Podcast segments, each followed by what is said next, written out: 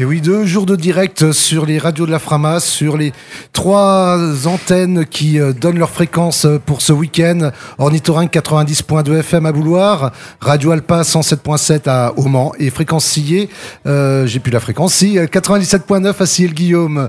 On retrouve, eh bien, on va parler faïencerie avec Bertrand Coudreau et son invité Claude Brossier. Bonjour Claude Brossier. Alors donc vous êtes l'auteur de La faïencerie retrouvée euh, aux éditions La Concrète. Euh, pourquoi retrouver Ben parce que vous l'avez retrouvé. c'est idiot hein, ce que je dis. Euh, en fait, cette faïencerie était abonnétable. Et ma première question, c'est comment vous avez découvert l'existence de cette faïencerie? Parce qu'elle était tombée dans l'oubli complètement depuis les années 1915-1920. 1912 précisément.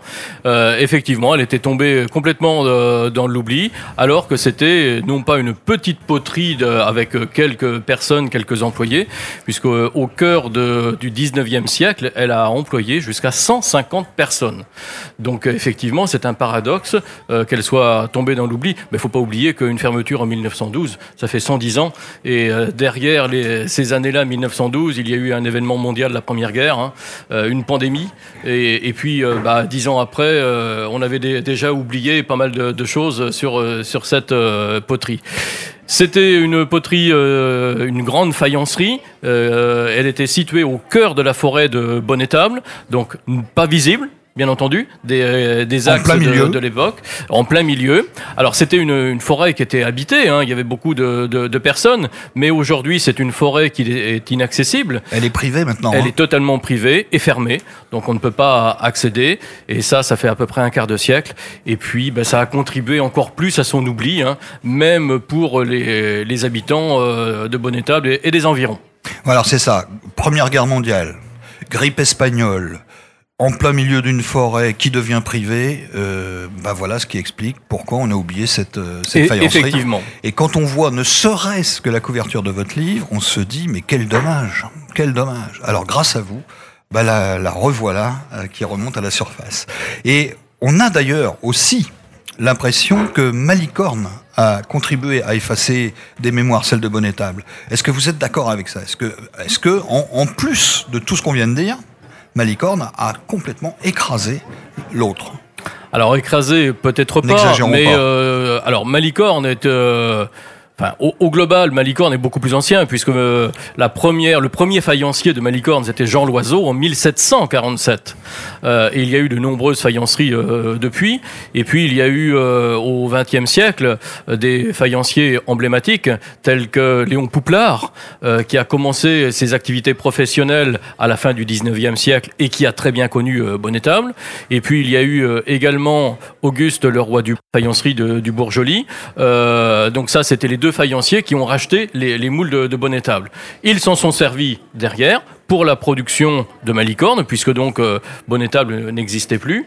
Et très rapidement, effectivement, ça a été effacé. Alors, Malicorne n'a sans doute pas écrasé Bonnetable, mais euh, ils n'ont pas communiqué non plus sur l'origine de, ces faïences et des moules. Ils n'ont pas tout, ils n'ont pas tout dit. Ils n'ont pas tout dit effectivement, puisque ça a été euh, une redécouverte, y compris de professionnels tels que Stéphane Deschamps de la faïencerie d'art de, de Malicorne. Ils savaient que certains de ces moules provenait de Bonnetable, mais euh, quand on a partagé les, recherches, et il a postfacé mon, mon livre également, euh, ça a été une découverte pour certaines de, ces pièces dont il ne connaissait pas la, provenance au niveau des moules.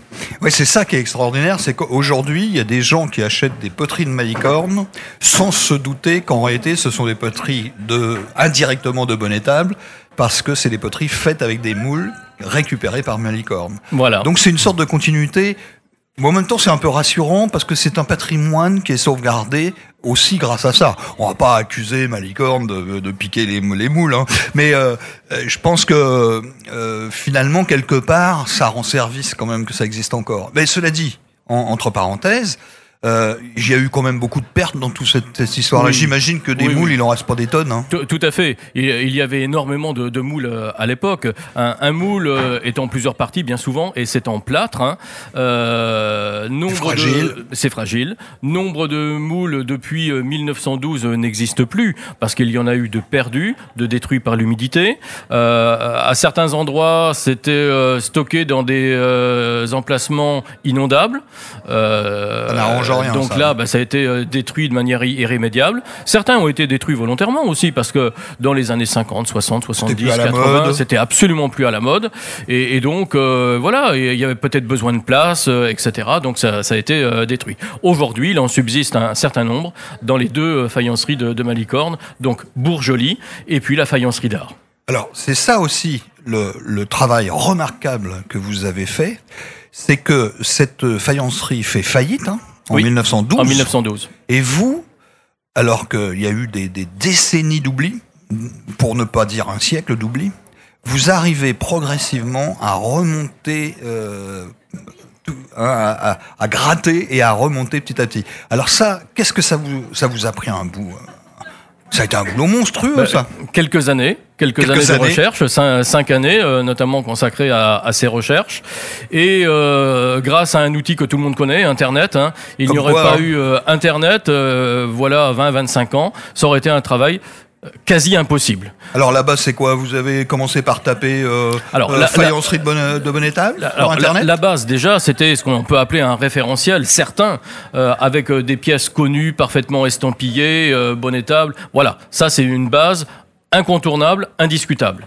Et puis après, petit à petit, ces euh, recherches se sont étendues, euh, alors de, de manière diverse. euh, c'est, moi, je prends souvent l'image de la pelote de laine dont on commence à tirer le, le fil, Et c'est ça qui est passionnant, en fait. et voilà, mais on ne sait pas fil où on va. On ne sait pas Ah, où on on sait va. pas où on va. Voilà. Mais Donc, après, on, commence des, des recherches. Bon, on peut y avoir un- une piste, un début de piste, euh, on- des, des hypothèses. Alors tout cela, ça se confirme ou pas. Et puis après, on peut rebondir sur autre chose. Et euh, bah, on se dit ah tiens, c'est un décor que que l'on connaît. Là, c'est le même. Et puis euh, parfois, on peut découvrir d'autres pièces parfaitement identifiées, d'autres pas du tout. Pas de signature, c'est- pas rien. de signature. D'autres, bah, des marques euh, inconnues. Voilà, on se dit mais euh, qu'est-ce que c'est? Voilà, c'est sûr, c'est c'est bon état, mais bon, donc on laisse ça un petit peu de, de côté, en se disant voilà, on stocke ça, on stocke l'image, et puis euh, un jour on croise des informations. Ah euh, Eureka. Eh bien, cette euh, signature, je pense à une euh, notamment euh, avec trois lettres, HGR, je ne savais pas du tout ce que ça pouvait signifier. Et euh, en fait, c'était euh, la marque d'un directeur emblématique qui est arrivé en 1900, Henri Grison, et euh, Un des patrons de la un des faïencerie. patrons de la faïencerie, un des directeurs, puisque ça s'appelait comme ça à l'époque. hein. Le directeur louait la villa, la, la villa Duron, euh, le, le nom de cette faïencerie, pour euh, une durée, et donc avait à sa disposition tous les personnels, tous les moyens matériels, et puis la production euh, qui existait et la production à venir. Et donc lui, à l'époque, à son arrivée, il a voulu transformer la villa Duron en faïencerie artistique. C'est là que ça commence à évoluer. Parce que, effectivement, au départ, c'est une faïencerie, on va dire, euh, industrielle, quelque part. Enfin, Oui. industrielle, c'est peut-être un peu exagéré. Ah si, si, si, si, Mais disons, on fait des, des assiettes, des, a- a- choses assez ordinaires. Il y a un terme qui était utilisé à l'époque euh, de, la- de sa construction, de l'ouverture, et dans les années qui, qui suivaient, on parlait de manufacture.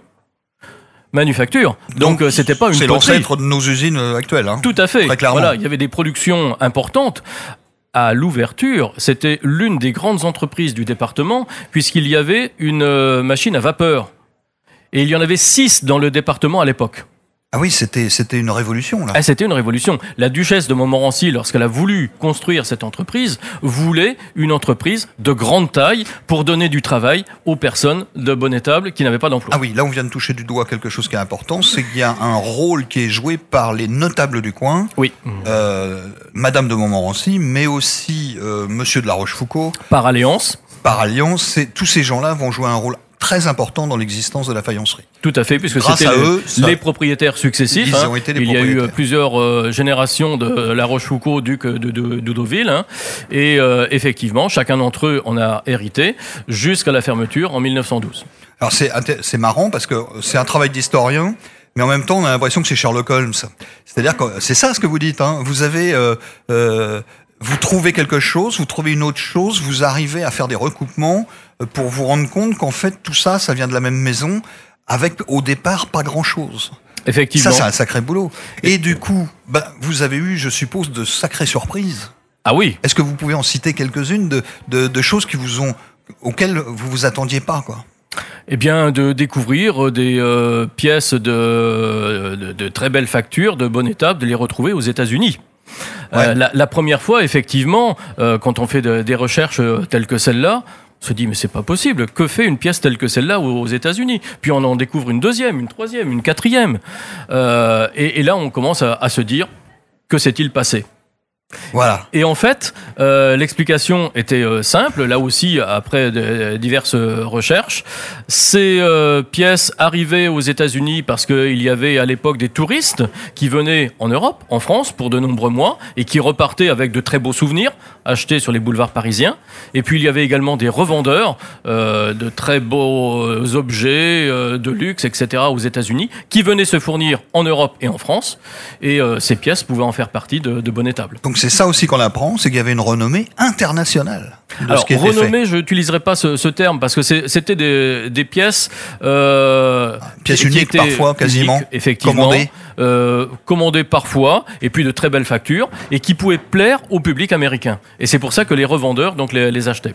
Alors les gens qui achèteront le livre vont, verront que par exemple on a des instruments de musique qui sont reproduits. Alors moi je le cite à chaque fois que je vous rencontre parce que c'est- d'une qualité, d'une, d'une précision, c'est extraordinaire. Quoi. Je, euh, la Sarthe n'a pas à avoir honte de. de Ah, c'est extra- extraordinaire. dans, dans ses productions. Euh, euh, Là aussi, l'une des pièces emblématiques, euh, qui est un corps de, de chasse de grande dimension, d'une cinquantaine de centimètres.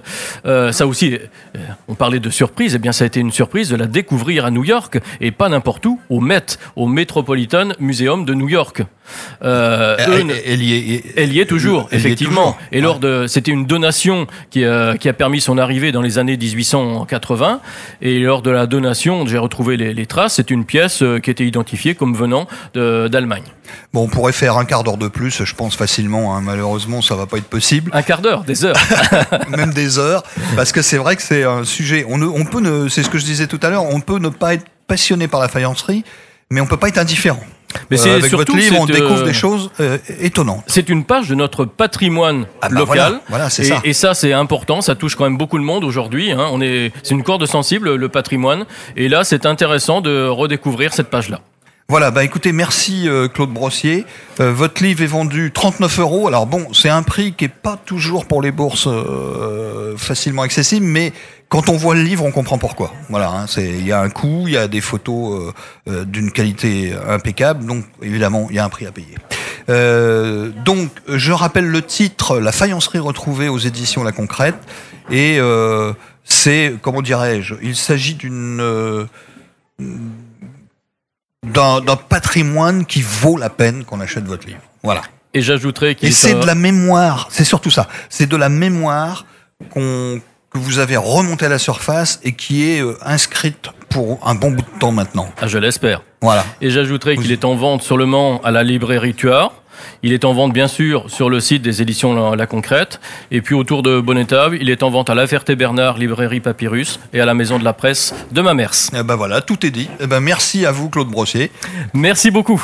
Merci Bertrand pour euh, cette intervention et euh, cette redécouverte du patrimoine euh, sartois. C'est une très bonne idée de, de, de faire parler aussi les auteurs euh, sur ce qui existe aussi et que ne connaissent pas forcément. On continue en musique. Euh, non, on va avoir tout de suite euh, le prochain invité avec Eric Lucas et, son invité. On va parler de Jeanne d'Arc ou je ne sais pas trop, la fabrique de Jeanne d'Arc en tout cas. Et, et- le temps que les invités s'installent, on se retrouve tout de suite.